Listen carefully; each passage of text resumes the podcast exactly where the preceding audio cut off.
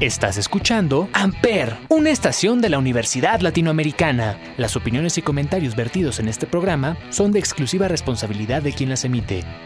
Amper Radio presenta. Ladies and gentlemen, the evening is over. We hope you all enjoyed yourselves, and we'll see you all again in 1974. Good evening! Blue jean baby,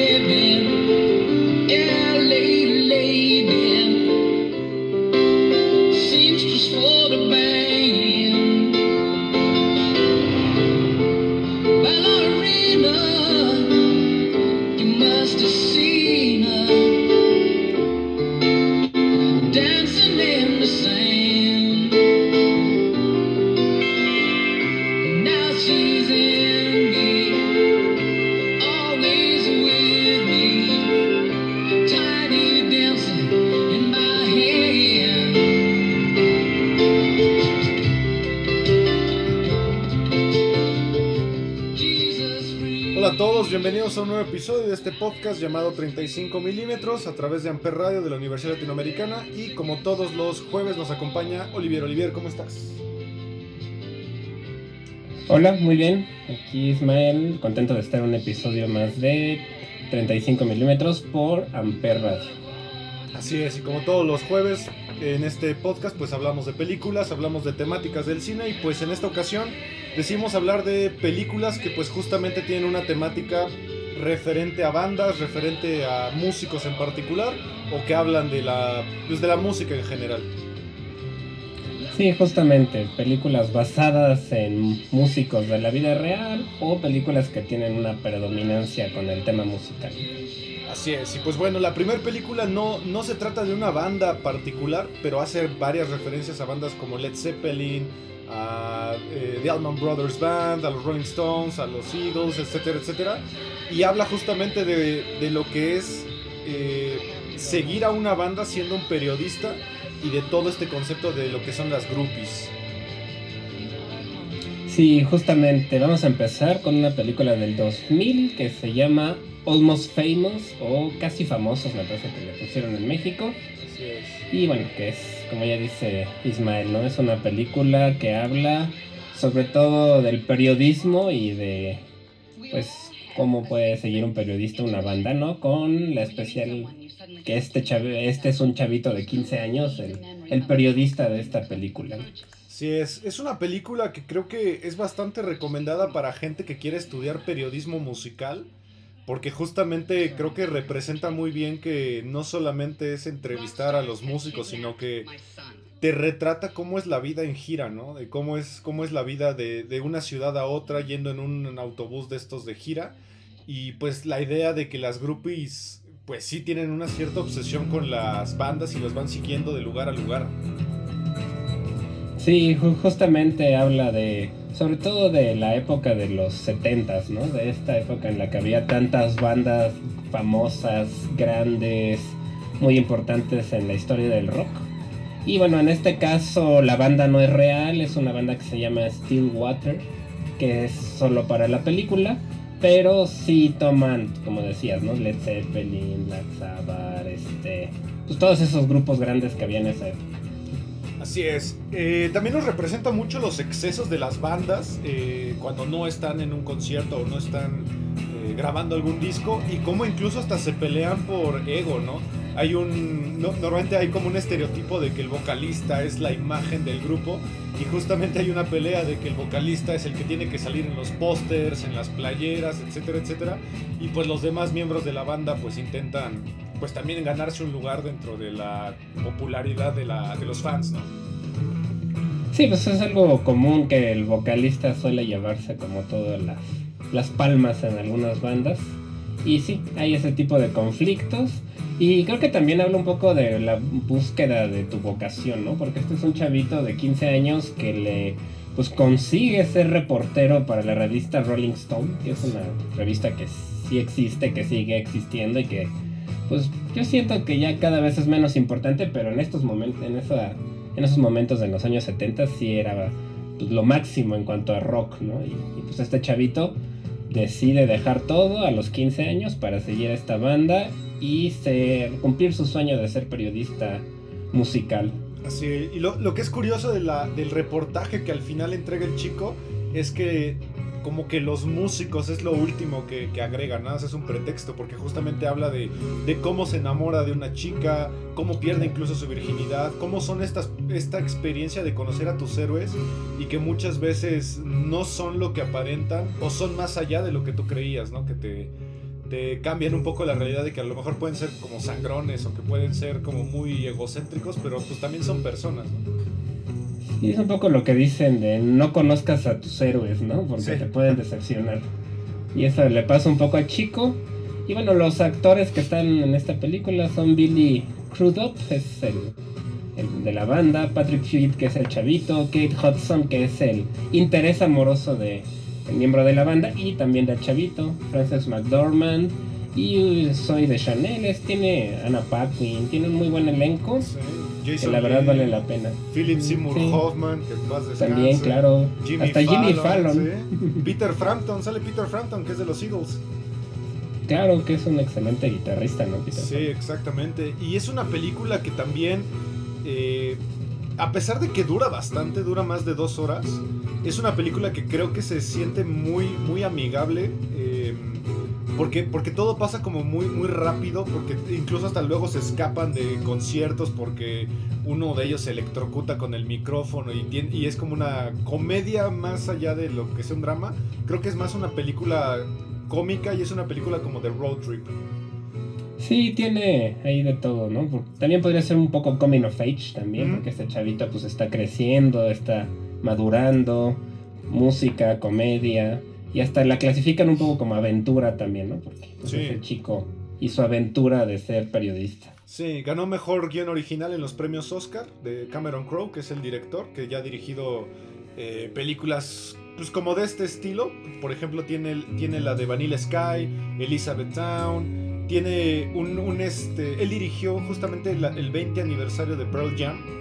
Entonces, como que él está muy involucrado justamente en estas películas. Ganó Golden Globe a mejor comedia, me- mejor actriz Kate Hudson. Ganó un premio BAFTA, mejor guion también. Y mejor sonido, porque la verdad el soundtrack es bastante interesante. Sí, tiene este, música de las bandas más famosas de rock clásico, ¿no? De, pues de la, de, la época de- donde está hecha la película o donde se desarrolla la película. Y pues yo te, yo tengo que confesar que la primera vez que yo escuché a Elton John este, fue en esta película. Yo no lo conocía. Y una secuencia que fue con la que empeza- empezamos el programa, donde está todo el grupo en el autobús y empiezan a cantar la canción de Tiny Dancer. Y pues fue la primera vez que yo dije, "Ah, mira, este es Elton John. O sea, lo ubicaba como persona, pero no su música. Claro, y bueno, ya que estamos hablando de Elton John, vámonos a justamente su película, que es una película que se estrenó hace dos años llamada Rocketman y que justamente nos habla de, pues, de la dramática vida de Elton John. Sí, una película del 2000 2019 que pues le fue bastante bien. Es muy muy buena película que cuenta pues la, la vida de, de Elton John desde sus inicios, desde que era niño, hasta ya llegar a tener la carrera tan exitosa que, que tiene ahora. Así es, es una película que nos habla desde sus orígenes, cuando empieza justamente a, a descubrir la música, cuando incluso todavía no descubre su sexualidad. Que, que bueno, justamente nos habla de que su primer acercamiento fue con un manager que de hecho lo engaña y le hace toda una red de, de manipulación porque pues él todavía estaba en este punto en el que no quería revelar su, su verdadera preferencia sexual, ¿no? Sí, es una película que es prácticamente musical completamente, ¿no? O sea, sí tiene diálogos, pero la historia sí se va desarrollando a través de sus canciones, ¿no? De, desde que era niño con su familia, cómo él tocaba el piano, cómo sus, sus familia pues, le decía como que, que no perdiera el tiempo con eso de la música. Sí. y, y va contándote poco a poquito toda su historia. Y a mí algo que me pareció muy interesante y que yo no sabía es su relación con su liricista, ¿no? Con el que escribe las letras de las canciones. Yo no tenía conocimiento de este señor Bernie Taupin, ¿no? Se llama. Sí, que lo interpreta Billy Elliot, el chico que hace Billy Ajá, Elliot. Ja- Jamie Bell y, y te hablan mucho también, ¿no? De esa amistad tan grande que tienen ellos dos desde que, pues uno era muy bueno para componer, pero no tan bueno para las letras. El otro era muy bueno para las letras, pero no tan bueno para componer. Se conocen y crean pues un, un equipo que hasta la fecha sigue vigente. Exacto. Algo que también está chido de la película es que la película se desarrolla en una terapia grupal de, en la que Elton John pues entra disfrazado con estos atuendos gigantescos y extravagantes que él usa y él va contando su vida a través de la terapia y, que justamente creo que algo importante de la película es la actuación de Taron, Taron Egerton porque él justamente se relacionó mucho con Elton John para que copiara sus acentos incluso sus dientes están increíblemente similares, sus ademanes, todo, todo lo, lo supervisó personalmente Elton John. Sí, y algo, una característica es que Taron Egerton canta realmente las canciones que salen en la película, realmente es su voz. Y pues, sin ser él un cantante, lo hace bastante bien. ¿no? Así, se escucha bien. Sí, también algo interesante de la producción de la película es que la película tiene como muchos efectos como tipo motion graphics en la cual nos, nos manda como a la fantasía de las canciones. Hay una parte en la que se avienta una alberca y hace un número musical bajo el agua y la verdad creo que es- para mí es de lo más interesante esa, esa secuencia. Sí, tiene como secuencias oníricas que te hacen como ver lo que sentía Elton John. A mí me gusta mucho una donde es un concierto que él está vestido como de beisbolista y está tocando y de pronto como que todos empiezan a elevarse, como con esa sensación de que estaban disfrutando tanto del concierto que empiezan a volar él y el público, ¿no? A mí se me hace muy... Porque representa muy bien cuando vas a un concierto que te la estás pasando bien, que lo estás disfrutando. Exacto. Algo, un dato interesante es que había dos actores que iban a interpretar a Elton John antes de Taron Egerton, que iba a ser Justin Timberlake eh, como primera opción y la segunda opción iba a ser Tom Hardy. Pero yo siento que no, como que no me los imagino haciendo este papel. No, la verdad siento que fue muy buena elección y él, Taron Egerton, pues hizo una buena amistad con Elton John porque el mismo Elton John le agradeció varias veces el, el representarlo de una manera que él sentía que sí era adecuada, ¿no? Que estaba contento con el trabajo de Taron Egerton y la verdad es que es un actor que yo siento que está un poco subvaluado, ¿no? Es, Sí, en las de es el actor de Kingsman. si Kingsman y es bastante buena esa serie. Sí, la las películas Las son buenas, pero siento que no había como sobresalido tanto como actor hasta esta película y pues estuvo nominado a mejor actor, eh, ganó el Oscar como mejor actor. Ganó mejor, ganó Golden Globe, mejor actor y Elton John ganó mejor canción original, ¿no? Sí, ganó mejor canción original, perdió el Oscar, pero sí ganó un Globo de Oro. Y muchos dicen que si esta película hubiera salido el mismo año que la de Queen, la hubiera arrasado, ¿no? Porque la verdad es que en mi opinión sí es mejor película que la de Queen. Sí, tiene una producción más, más elaborada, mucho mejor. Sí, solo que pues ese año le tocó competir con mejores películas y pues bueno, no, no ganó él el Oscar, pero lo hizo muy bien. Así es. Vean esa película, es bastante, bastante divertida. A mí me parece que Elton John es un personaje que, que es bastante divertido como personaje. Y que también lo, lo- divertido de la película es que justamente te va contando cómo va creando las canciones más emblemáticas de él. Y en mi opinión, el final de la película eh, con este video musical de la playa es divertidísimo. Creo que es un gran cierre de película. Sí, y si no conocen Elton John, puede ser que pues que reconozcan muchas canciones. A mí me pasó que yo o sea, había escuchado las canciones, pero no las ubicaba o no lo Ah, ok. Ajá, no ubicaba que era Elton John el, el autor. Y ya que vi la película, dije, "Ah, mira, este es de Elton John. Este... Y como que empecé yo, por lo menos a mí me ayudó a apreciar más la música de Elton John. Claro. Eh, vámonos con una que tú recomendaste. Yo no la he visto, pero sí escuché hablar de ella. Sé que es del- de los Beatles, algo así, que se llama Yesterday. Sí, esta, digo, yo, yo sé que a ti no te gustan los Beatles, que es ahí algo, una opinión poco popular que tienes, me imagino. Sí, sí, seguro.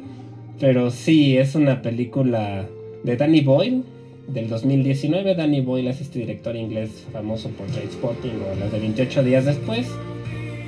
que cuenta la historia de un cuate que, que, quiere ser músico en Inglaterra, pero que la verdad no le está yendo muy bien con su música.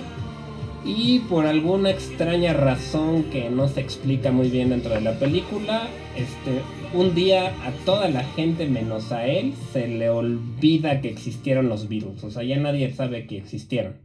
Ya este, él está platicando con unos amigos, están hablando de los Beatles y este y de pronto le dicen, pues, ¿esos quiénes son, no? Este, no, no, y empieza a tocar una canción y le dicen, oye, qué bonita canción, este, ¿tú la compusiste?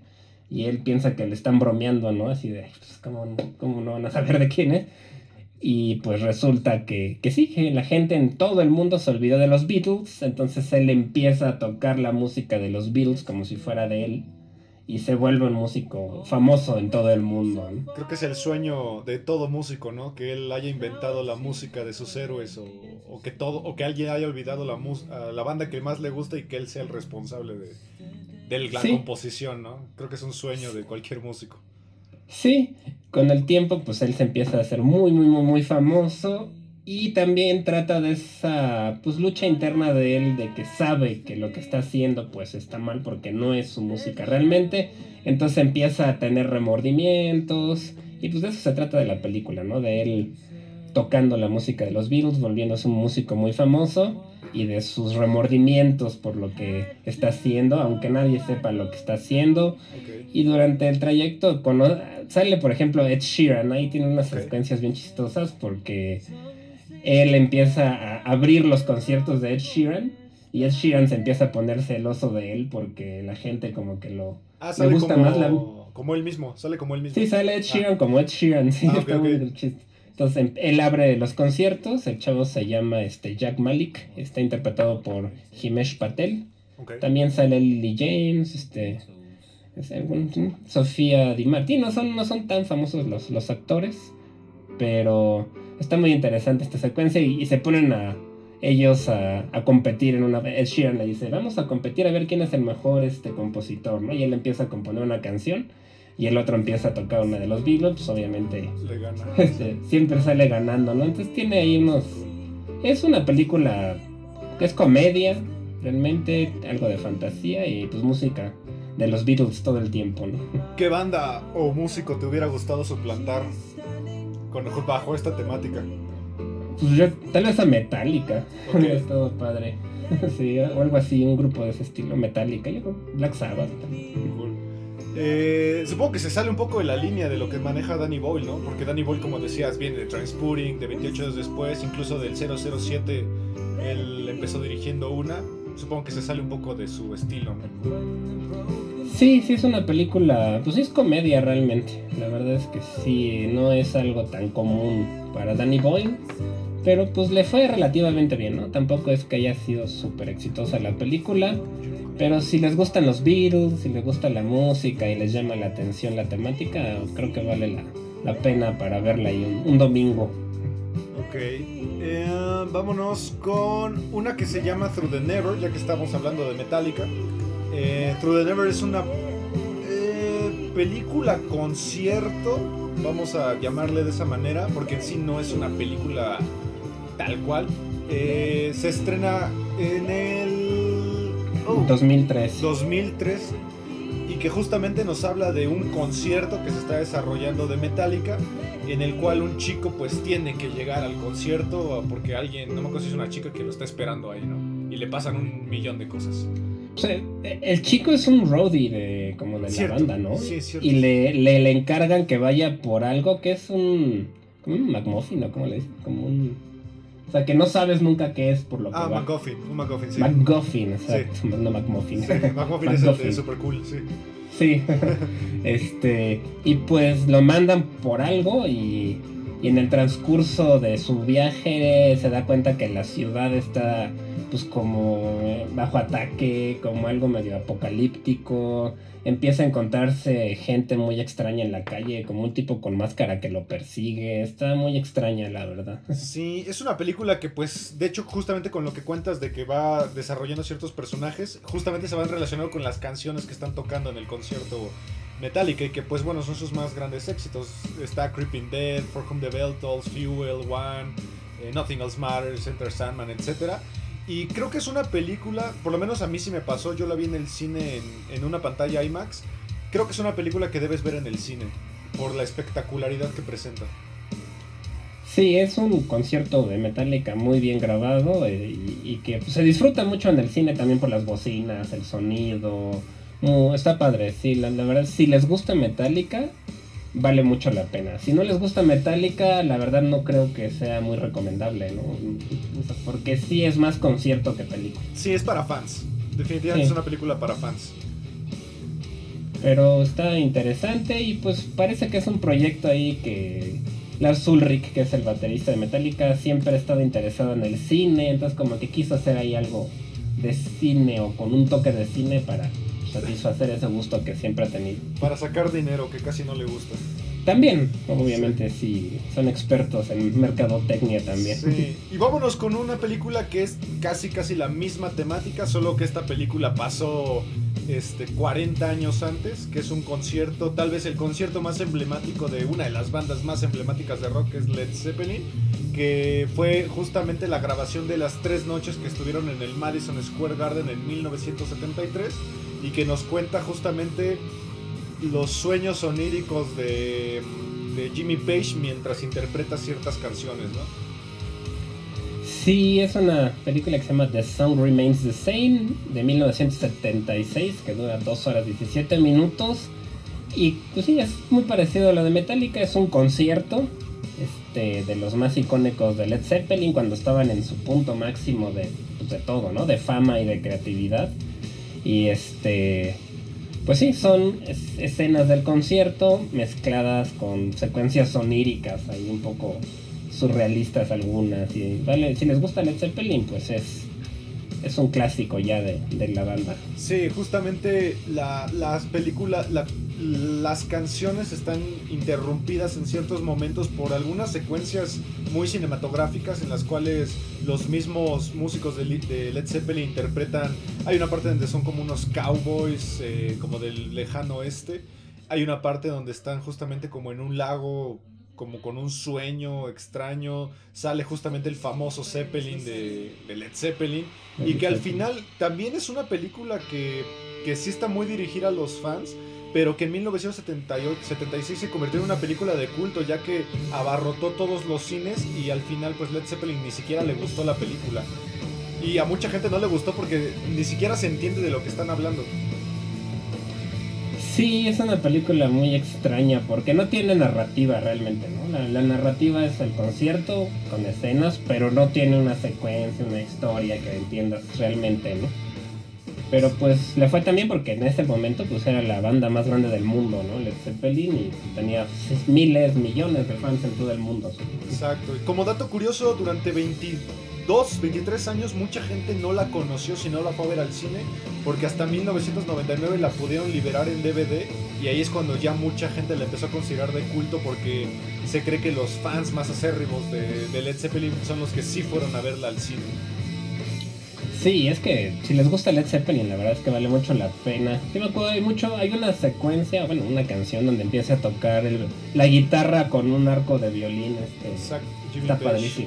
Jimmy Page, está, está, está muy buena, ¿no? La verdad, si disfrutan de Led Zeppelin o de la música del rock clásico, les puede gustar, pero sí, no es una película como tal, es más documental con ciertas Sí. secuencias. Exacto. Vámonos con una que sí es una película muy dramática, es una película de época, es una película que dura eh, poquito menos de tres horas, casi rasga las tres horas, y que habla justamente del músico más importante de la época, pues digamos, clásica, y es una de las películas con más premios Oscar de la historia de la, de la humanidad, que se llama Amadeus, y es la vida del maravilloso Wolfgang Amadeus Mozart. Sí, una película de 1984 dirigida por Milos Forman, que es un director también bastante conocido, este, protagonizada por Tom eh, Murray Abraham y, otro, un reparto bastante bueno, aunque no tan conocido, que sí fue muy exitosa, ¿no? Es una película pues que cuenta la vida de Mozart y su rivalidad con Antonio Salieri. Antonio Salieri, así es. Quien no sepa quién es Antonio Salieri, Antonio Salieri fue un músico y compositor de la corte real y que pues él fue era considerado el mayor eh, pues el mayor músico más el más prolífico y el más eh, famoso de esta época hasta que llega un squinkle que le viene a, a romper el negocio llamado Mozart y que justamente nos habla desde la vida de Antonio Salieri que él ya está en un eh, como en un asilo y nos va contando la historia de cómo este niño Mozart le fue arrebatando su fama poco a poco, ¿no? Sí, pues es que Mozart era, por lo menos así lo ponen en la película, un tipo pues joven, rebelde, que no se tomaba las cosas en serio, que... Ah, yo recuerdo mucho que tiene una risa muy característica en la película que a mí me caía gorda su risa, pero era parte del personaje porque lo ponen como un tipo irritante, pero que tenía un talento maravilloso, ¿no? Que cuando se ponía a tocar se te olvidaba su carácter porque el tipo pues sí era un compositor innato, ¿no? Exacto. Y Salieri pues tenía mucha envidia de él porque no era sabía que no era tan bueno como él. Sí, tiene tres datos curiosos que a mí me parecen maravillosos. El primero es que mucha gente dice que la, la precisión histórica es totalmente eh, errada, que justamente no se parece en nada a la vida real, pero pues, pues al final es una película, es una adaptación de incluso de una obra de teatro. Otra es que toda la película fue filmada con luz natural. De hecho, todos Sí. los teatros iluminados están iluminados con vela. No hay ni una sola sí. luz. Entonces la película al final fue bastante difícil de rodar. Y el dato que a mí me parece más surrealista es que la mayor parte de la película está rodada en la República Checa, que en ese entonces todavía era Checoslovaquia, y que eh, justamente el gobierno checo empezó a espiar a la producción porque creían que eran gringos que querían com- eh, colonizar Checoslovaquia. Entonces se dice que la, la película estuvo eh, supervisada por los comunistas. ¿no? Sí, es que era, pues salió en la época del- de la Guerra Fría todavía y donde Checoslovaquia creo que era parte de la Unión Soviética, ¿no? Sí, sí, sí. Pues sí, sí tenían todavía esta, pues esta, Paranoia. esta idea de que los paranoia, exacto, que los estaban investigando, ¿no? Y a mí, por lo que dices de la luz natural, me recuerda también a Barry Lyndon, a la de, Stanley Kubrick, sí. de Kubrick, porque tienen similitudes, ¿no? Sí. Inclusive el vestuario, los lugares, todo. Pues están ambientadas en casi la misma época en realidad. Sí, por eso, porque coincide un poco la época, pero sí tienen ahí algunas similitudes estéticas sobre todo. Exacto. Eh, es una película que está considerada en el número 53 de las 100 mejores películas de la historia estadounidense dentro del American Film Institute y tiene aproximadamente 40 premios, de los cuales 8 son premios Oscar. Creo que era la película más premiada hasta que llegó Titanic. Sí, es que es una película que como producción es muy, muy, muy buena, ¿no? Ganó mejor película, mejor actor, mejor director, mejor guion, mejor dirección de arte, mejor vestuario, sonido y maquillaje. O sea, sí, arrasó con esa entrega de 1985. Así es. Eh, es una película que la verdad dura bastante, dura Sí. eh, 161 minutos la versión que pueden encontrar incluso en la tele, pero hay una versión de 3 horas justa que es la versión del director, que, que lo que tiene de, de importante la versión del director es que habla mucho más del requiem, de la muerte y la agonía de Mozart, que en mi opinión es la parte más interesante, justamente cómo está componiendo este requiem eh, bajo presión del tiempo porque pues está muriendo. Sí, sí, sí está bien bastante interesante. Yo, yo confieso, yo la vi de chavo, yo, yo nací en el 83, ¿no? Entonces la película salió en el 84. No recuerdo en qué, a qué edad la vi, pero me acuerdo que la sufrí, así fue de, no, ya, ya que acabe esto, por favor. Y hasta que la reví ya más grande, ya la aprecié y dije, ah, qué padre película, ¿no? Pero cuando está para un niño, no, No, creo que no. sea muy buena. No, es una película que creo que tienes que ver si te gusta la música culta, uno, y dos, si te gusta mucho el cine. Porque para nada es una película, por ejemplo, dominguera. Es una película que hay que tenerle eh, amor a la música y paciencia. Sí, sí, la verdad sí, pero sí vale la pena como un clásico del cine y si disfrutan de Mozart, la música clásica, también vale mucho la pena. Exacto. Vámonos con una que no es tan seria. En realidad es una comedia absurda de uno de los actores que más repudio en el mundo, que es Jack Black. Eh, se llama Tenacious D in the Peak of Destiny. Sí, ahí sí tenemos ahí también una disparidad, ¿no? Porque yo, a mí me cae muy bien Jack Black, la verdad es que no sé por qué, pero siempre me ha caído muy bien. Y este grupo que tiene él, que se llama Tenacious D, junto con un amigo que se llama Kyle Gas, este, a mí sí me gusta, me, la verdad me da mucha risa. Es una banda cómica, ¿no? De las letras son muy chistosas, es, es una banda real, pero que tiende mucho hacia la comedia, ¿no? Exacto, es una película que incluso tiene unos cameos que ya son parte como de la cultura pop, que tiene incluso al, mítico Dave Grohl como Satanás, con este disfraz increíble, que de hecho, si no sabes qué es, es Dave Grohl, no lo reconoces para nada.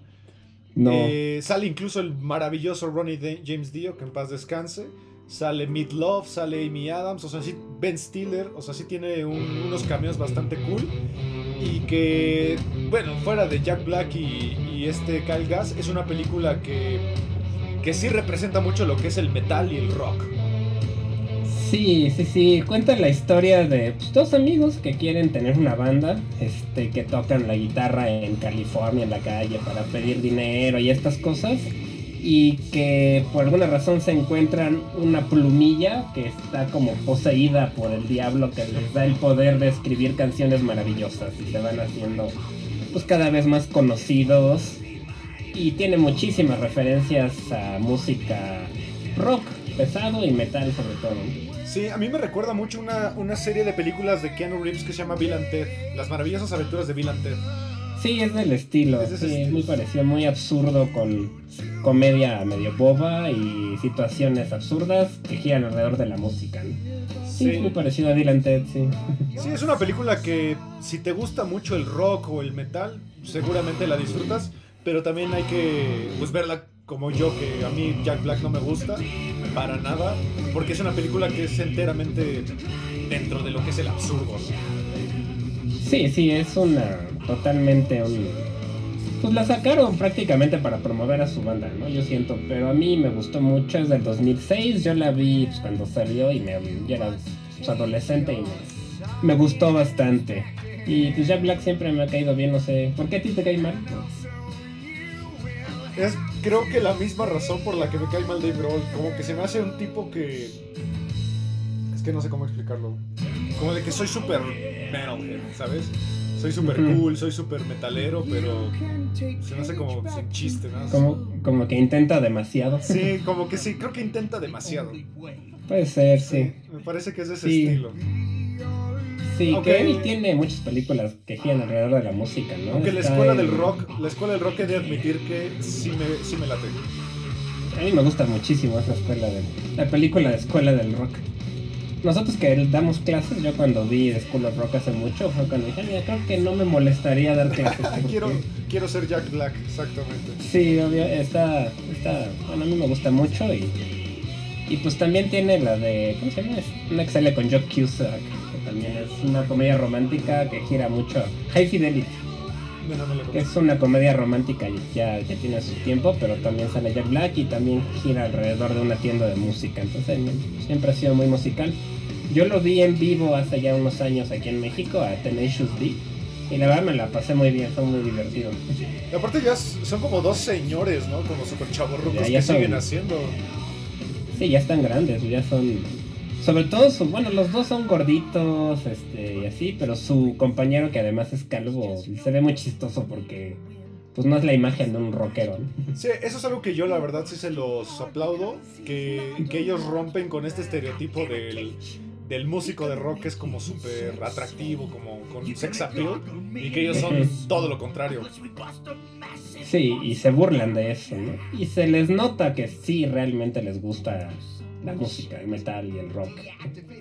Sí, creo que es una película perfecta para adolescentes que le quieren empezar a entrar como al rock o al metal más pesado y que pues al final es una película boba del estilo American Pie. Es absurda.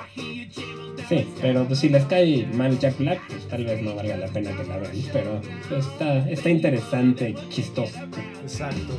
Vámonos con una película que pues tiene una temática totalmente dramática. Es una película del 2007 que nos habla del posiblemente el mayor el, sí, el mayor exponente de lo que es el post-punk, el creador por excelencia de lo que es la música gótica, aunque él en realidad no es, no es gótico tal cual, y de la banda que cambió la historia de la humanidad porque nos empezó a traer un mundo de música depresiva en su máxima expresión. Estamos hablando de Control, la película que nos habla justamente de Joy Division y de su líder Ian Curtis.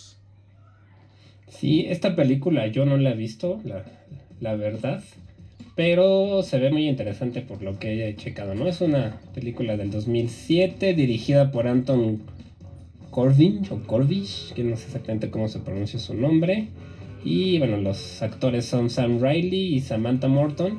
Y pues sí, cuenta la historia de este vocalista icónico de Joy Division, que fue una banda, como dices, que sentó las bases para la música gótica y para todo un movimiento pues, de los góticos, tal cual, ¿no? Junto con los Smiths, siento Exacto. yo, son, van, son muy similares. ¿no? Sí, aquí nos habla, bueno, si alguien no sabe quién es An- eh, Anton Corbich, él dirigió Heart Shaped Box de Nirvana, Sí.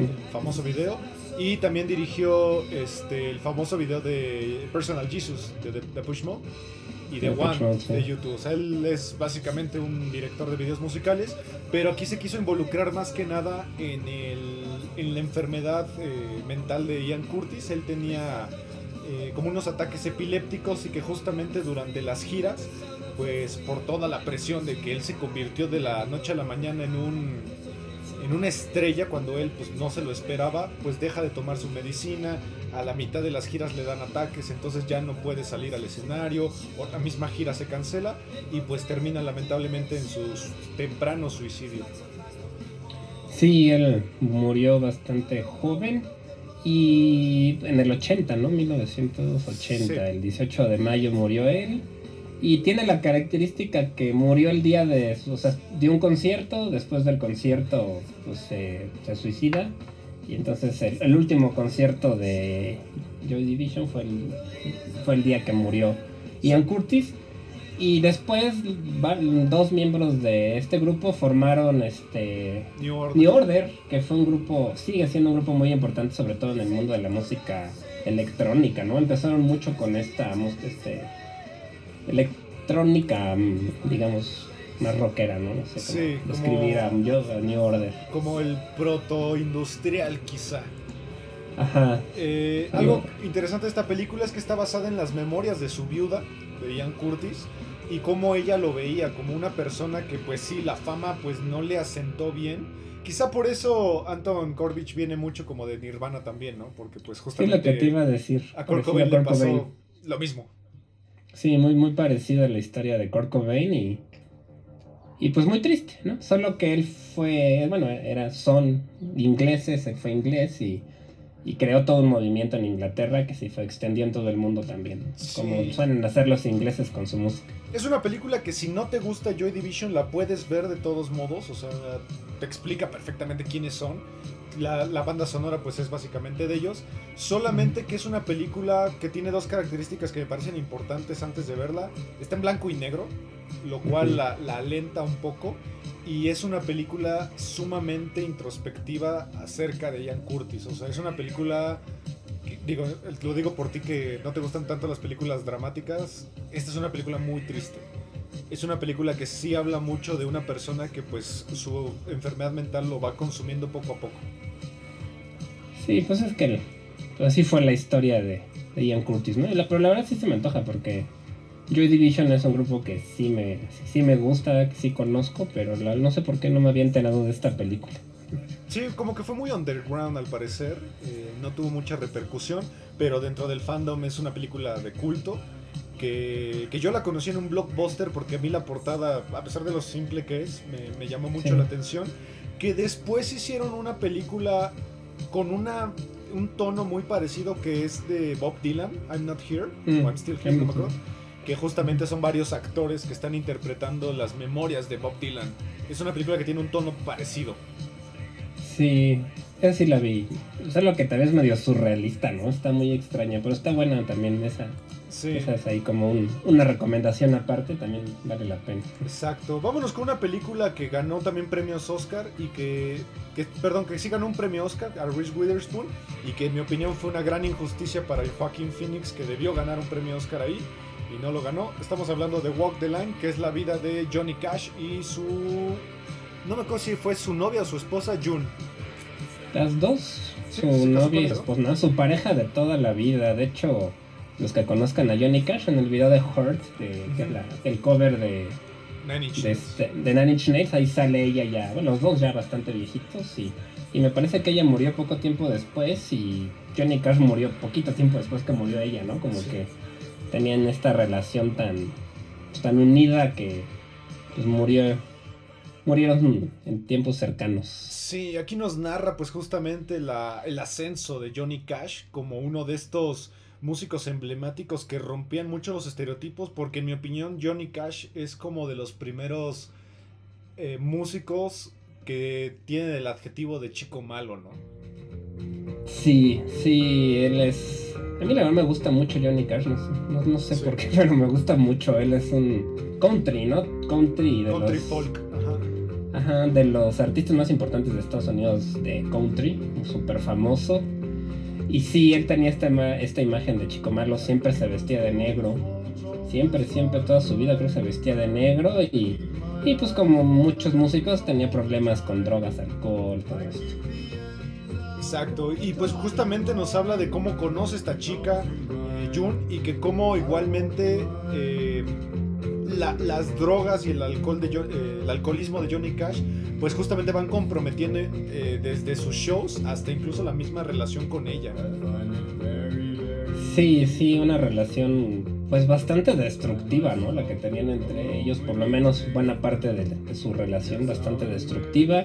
June era corista también de su banda, cantaban juntos, tenían canciones en las que los dos tocaban juntos. Y, y bueno, este, pues sí, la verdad es que la- sí se muestra una relación bastante disfuncional a lo largo de la película. Exacto, creo que la parte más interesante de la película es cómo escribe una de sus canciones más famosas que es Ring of Fire. Gracias a que June eh, tira todas las drogas de, de Johnny Cash y él cómo tiene que sobrevivir a través de la abstinencia y pues su, su amor hacia June, pero también su adicción ¿no? a las drogas. Sí, sí, es una, es una vida pues, igual, compleja, ¿no? La que tuvo Johnny Cash. Pero pues, hasta el momento yo creo que sigue siendo de los músicos estadounidenses más populares en Estados Unidos, ¿no? Así es. En mi opinión debió ganar Joaquín Phoenix. Creo que lo hace increíble. No recuerdo quién le ganó este Oscar, pero Reese Witherspoon lo hace muy bien también. La ¿Ella verdad, ganó? amigo. Reese, Reese Witherspoon ella sí gana mejor actriz. Y lo hace... Siento yo que lo hace muy bien, la verdad. A mí esta película me gustó mucho, hizo que me interesara por la música de Johnny Cash y ya tiempo después me volví muy famoso de un- unos discos que se llaman American Recordings, me volví muy, muy fan más bien Sí. de American Recordings, que es un, un disco donde toca covers de canciones de todo tipo de música, con casi solo con guitarra acústica y esta voz tan triste que lo caracteriza. ¿Sabes? Si no han escuchado esos discos también pasa. ¿Sabes quién produjo esos discos? No. Rick Rubin. Son de Rick Rubin. sí, pues sí, no, no, no. No lo dudo, vale mucho la pena. Tiene canciones de, de los Beatles, de Nine Inch Nails, de, Sí. De YouTube inclusive, o sea, está muy... Sí, en mi opinión de lo mejor de ese disco es que el guitarrista es ni más ni menos que mi guitarrista favorito, que es John Frusciante, los Red Hot Chili Peppers. Sí, sí, está, la verdad es un discazo y si no lo han oído, American Recording se llama, está, está muy padre. Eh, Son varios, hay varias, varios volúmenes de eso. Sí, y la película vale mucho la pena. La verdad es una película muy dramática, pero que al final sí sientes esa empatía por, pues también el dolor que él sentía, ¿no? Por la vida que tuvo. Sí, hay una, hay una secuencia que me gusta porque tiene, él tiene un disco en Folsom Prison, se llama, ¿no? Que es una, Ujú. después hicieron un video metálica también. Sí, sí, sí. Y- que era una cárcel muy importante y él sabía que tenía muchos fans que eran pues que estaban en la cárcel que eran presidiarios y él decide ir a dar una- un concierto a la cárcel a los reos ¿no? Y esa secuencia me parece muy padre porque se me hace un detalle muy, muy bueno, ¿no? De, de él el haber ido a la cárcel a dar un concierto. Sí, Metallica lo hizo para el Saint Anger, ¿no? Pero ellos El lo Saint hicieron Anger, en San Quintín, si no me equivoco. En San Quintín tiene algo ajá, parecido, pero me gustó mucho esa parte de la, de la película. Sí, y bueno, ya que estamos hablando de justamente estas relaciones, pues entre dos, dos una pareja de músicos, vámonos con una que se llama Sid Nancy, que es una película que nos habla justamente de la relación de Sid, eh, Sid Vicious, el bajista de los Sex Pistols, y su novia, esta Nancy, no cómo se llama, Nancy Spungen. Sí, La una, relación más destructiva, yo creo que de la historia de la música. sí, sí, sí, es una, igual una relación bastante, mm, bastante más que la de Johnny Cash, aunque bastante destructiva. Es una película de 1986, dirigida por Alex Cox y protagonizada por Gary Oldman en una como de sus primeros papeles, donde sobresale mucho él como, como actor. ¿no? Sí, yo creo que aquí antes de ver esta película sugiero que se metan un poquito a la, a la música de los Sex Pistols y más que nada al- a, este bajista Sid, Sid Vicious porque es un personaje que puede incluso hablarse propiamente de él sin hablar de los Sex Pistols. Era un tipo que empezando que no sabía tocar el bajo, Todas las líneas en vivo que interpretaba eran completamente improvisadas.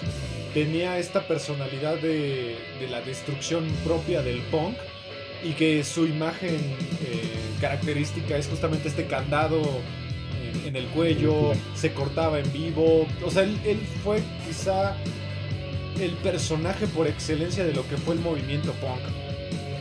Sí, fue justamente, ¿no? Y los Sex Pistols en general, pues fueron esta banda que popularizó el punk como movimiento, ¿no? No solo como género musical, sino como un movimiento anarquista de rebelión en Inglaterra que pues, otra vez se extendió en todo el mundo. Y solo tienen un disco, ¿no? Además. Eh, God el Save the Nevermind Queen. the Bollocks. Eh, God Nevermind the the- Bollocks. Y el Y God Save the. God Save the Queen, que es de la más famosa, yo creo. Sí, eh, algo curioso es que la música está creada por Joe Stromer, que fue pues también otro de los más emblemáticos de- del punk. Él fue justamente el, el miembro fundador de otra banda de punk importante que es The Clash.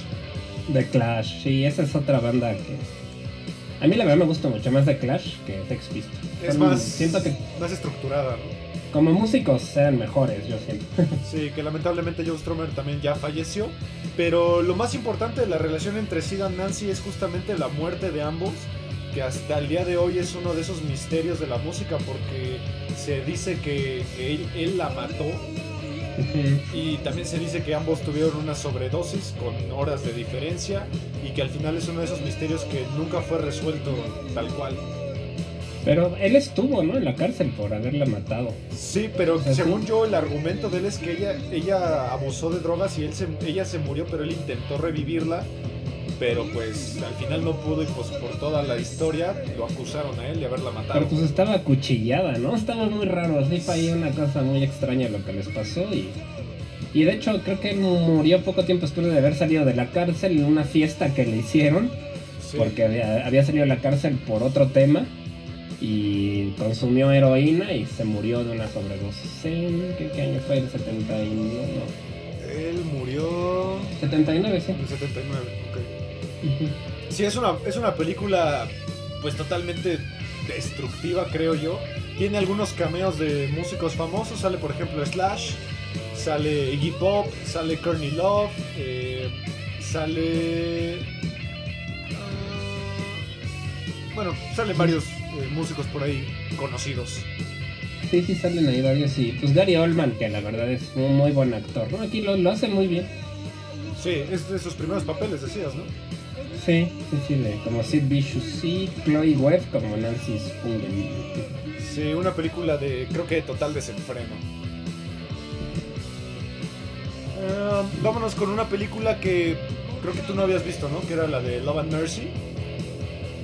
Sí, no, tampoco esta la he visto, que una película del 2014, ¿no? Que habla sobre Brian Wilson de, De los de Beach. los Beach Boys. Sí, aquí es una película eh, protagonizada por este... ay, ¿Cómo se llama este chico? Paul Dano, que lo conocerán a lo mejor por Little Miss Sunshine, que es el hermano de Little Miss Sunshine. Él interpreta justamente a Brian Wilson, que es este el compositor más importante de los Beach Boys. Y que, pues bueno, la característica más importante de Brian Wilson es que él tiene también una enfermedad mental. Tiene, si no me equivoco, tiene principios de esquizofrenia. Y que todo esto se desata por un ataque de pánico que sufre en un avión, en la gira de, de los Beach Boys. Y que prácticamente la película nos habla de pues cómo él tiene que empezar a, a, medicarse de manera pues ya más fuerte y que pues como pues gracias a la medicación mucha gente dice que por eso creó varias de sus obras maestras con los Beach Boys. Sí, la Animal Sounds, ¿no? Creo que se Pet llama. Sounds. Pet Sounds. Pet Pet Sounds, este disco que. Pues los Beach Boys, a mí se me hace una banda como muy extraña, ¿no? Porque empezaron con música como super pop, como muy típica del surf, que ellos Sí. como casi lo inventaron. Como la- sí. Californiana, como Surfing USA. Y con el tiempo se fueron volviendo como más progresivos, ¿no? Como Sí, de hecho- a sacar música más rara. Sí, mucha gente dice que el Pet Sounds sin duda es mucho mejor que el Sgt. Pepper de los Beatles. Es un disco Sí, que yo se los recomiendo bastante escuchar con audífonos porque tiene una cantidad de ritmos, tiene una cantidad de elementos sonoros que la verdad en esta época nunca se había visto, que es 1966. Y pues también los Beach Boys tienen una característica de que el baterista es justamente el, el hermano de, de Brian Wilson, era íntimo amigo de Charles Manson. Sí, sí, de, de hecho hasta pensaban que era como parte del culto de él o algo así, Sí, ¿no? Como que familia. tenían eh, de la familia, así. Y esta tiene la característica de que la música está compuesta por Atticus Ross, Así que es, es el, miembro el de compañero Nine de Nine Inch Nails de, De Reznor. Así es. Eh, la película también está protagonizada por John Cusack, ya que Paul Dano es, es Brian Wilson de joven y John Cusack ya es un Brian Wilson viejo que ya pues está medicado y que pues la verdad la vida de Brian Wilson es bastante triste. Eh, yo creo que es una película que junto con Control de, Joy Division es de las películas más tristes que he visto porque pues creo que motiva mucho esta idea de que a pesar de que una persona pueda tener tantos problemas, su genio no se ve afectado, ¿no? Sí, sí, sí, sí es triste que, que haya tenido que terminar así, ¿no? Pero, pero pues sí, la verdad es que fue un genio junto con sus compañeros de grupo, ¿no? Y, pues los Beach Boys sí, son una banda que, que tiene más allá de lo que se conoce más popularmente, ¿no? Como Sí. Y que sigue vigente Brian Wilson. Digo, los Beach Boys ya, Sí. no, ya no están juntos debido a que eh, Dennis Wilson, el hermano, y Carl Wilson ya se murieron. Pero pues eh, este Brian Wilson pues sigue siendo un músico bastante respetado y bastante relevante. Sí, Bien, sí, y está. vamos a cerrar con una película que creo que sí ganó bastante popularidad y que ganó premios Oscar. Y es creo una de las interpretaciones más importantes de la música, que es Ray, la historia de Ray Charles, interpretada por el maravilloso Jamie Foxx. Sí, esta película del 2004, dirigida por Taylor Hackford y protagonizada, como bien dices, por Jamie Foxx y Regina King, que también es una actriz bastante conocida ahora. Y que cuenta la historia de Ray Charles, este músico de pues es rock and roll, soul, rhythm and blues, ¿no? Exacto. Que bueno, tiene la característica que era ciego, Era ciego, sí. eh, muy de la mano, por ejemplo, de Stevie Wonder, solo que Stevie Wonder era más hacia el funk, eh, Jamie Foxx, como dices tú, era más hacia el soul, eh, incluso varias cosas, varios elementos del jazz, y que pues posiblemente fue la última gran interpretación de Jamie Foxx, creo. Nunca lo he visto en otra cosa, así que que la verdad sobresalga bastante. Pues no, la verdad creo que no. La canción que tiene con Kanye West, tal vez. Sí. Pero sí, realmente ya no lo he visto en mucho. Tiene una película. Tiene una en la que hace violinista, ¿no? Que, chelista, que, que tocaba en... Es que se me olvidó el nombre, pero es un chelista, creo que, que es vagabundo y que lo, lo, lo ve alguna persona tocar y lo, lo rescata un poco de... Que tampoco se me hizo mala. Ay, no tengo ni idea. Ah, ahorita buscamos cómo se llama. Sí, porque la Pero es- última vez que yo lo vi, el solista, creo que se llama el solista la que dices. Sí, el solista, sí, justo. Eh, pero la última que yo la verdad recuerdo muy bien de él es Django, de Quentin Ah, claro. Tarantino, que pues sí le fue bien, pero pues nunca al nivel de, de Ray. Y en Baby Driver, que también a mí me gustó bastante ahí, Baby Driver. Sí, él es como una mezcla de músico y actor, ¿no? Sí. Y de Spider-Man él es Electro, ¿no? Si no me equivoco. Sí, creo que sí En las de, Amazing Spider-Man. Él es Electro, que de hecho lo- creo que lo vamos a ver en la nueva de Spider-Man. Con los seis siniestros. Bueno, sí sé. Hay rumores de que van a salir un montón de, Ojalá. de las otras, de las otras películas. Sí, es una película que pues bueno, nos habla de la historia de este músico, Ray Charles, que es ciego desde los 7 años y pues nos habla de toda la incursión en la música y de cómo se juntó con uno de los productores musicales más importantes de la historia, que es Quincy Jones. Que si alguien ubica a Quincy Jones, seguramente ha escuchado la música de introducción del Príncipe del Rap, que justamente Claro. la serie y la música está compuesta por él. Sí. Sí, la, la verdad está muy buena la película y sí, es la actuación, yo creo que es lo, lo más fuerte de esta película, ¿no? Ganó, ganó dos Oscars, mejor, mejor actor por Jamie Foxx y mejor mezcla de sonido. Así es. Es una película que va tal vez un poquito de la mano como la de Elton John, Rocketman, solo que sin la parte de teatro musical. Esta ya está Sí. más enfocada a la, a la vida dramática del personaje. Más como Sí, una película en forma. Y él nos la cuenta, ¿no? O sea, él ya grande nos cuenta toda su vida desde que él era niño, cómo se quedó ciego, este, cómo fue toda su carrera musical, las dificultades que tuvo por, pues, por ser afroamericano, todo eso. Exactamente, es una película que vale mucho la pena por Jamie Foxx.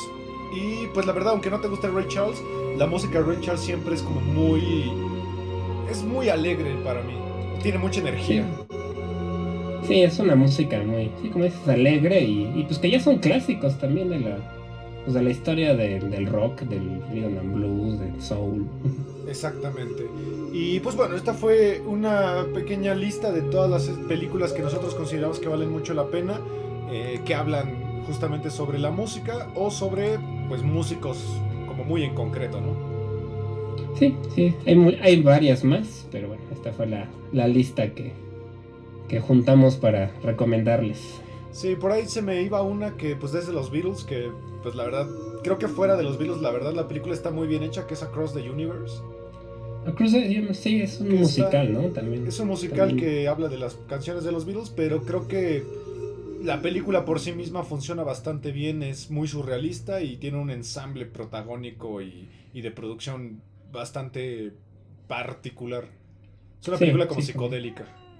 Sí, justo, sí, es muy, psicodélica y pues pura música de los Beatles, ¿no? Que que, bueno, a Ismael no le gustan. Gracias, gracias por recalcarlo dos veces. Bien, eh, pues gracias por escucharnos en un otro jueves aquí en 35 milímetros a través de Amper Radio de la Universidad Latinoamericana. Y pues, como todos los jueves, Olivier, gracias por acompañarnos. Gracias a ti, Ismael, y gracias a los que nos escuchan y a Amper Radio, que está a punto de cumplir su primer aniversario para que no se les olvide revisar los otros proyectos de la estación. Así es, si no me equivoco, la próxima semana, ¿no? Creo que Sí, es nuestro sí. aniversario. El aniversario de Amper Radio. Así es, nos vemos el próximo jueves y no se olviden también de escuchar nuestro otro podcast, Sonidos en el Aire, los miércoles. Hasta la próxima.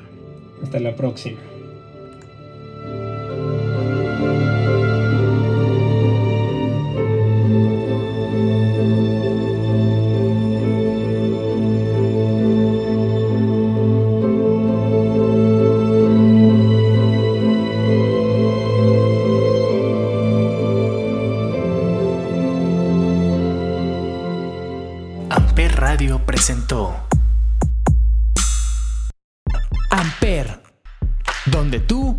Haces la radio.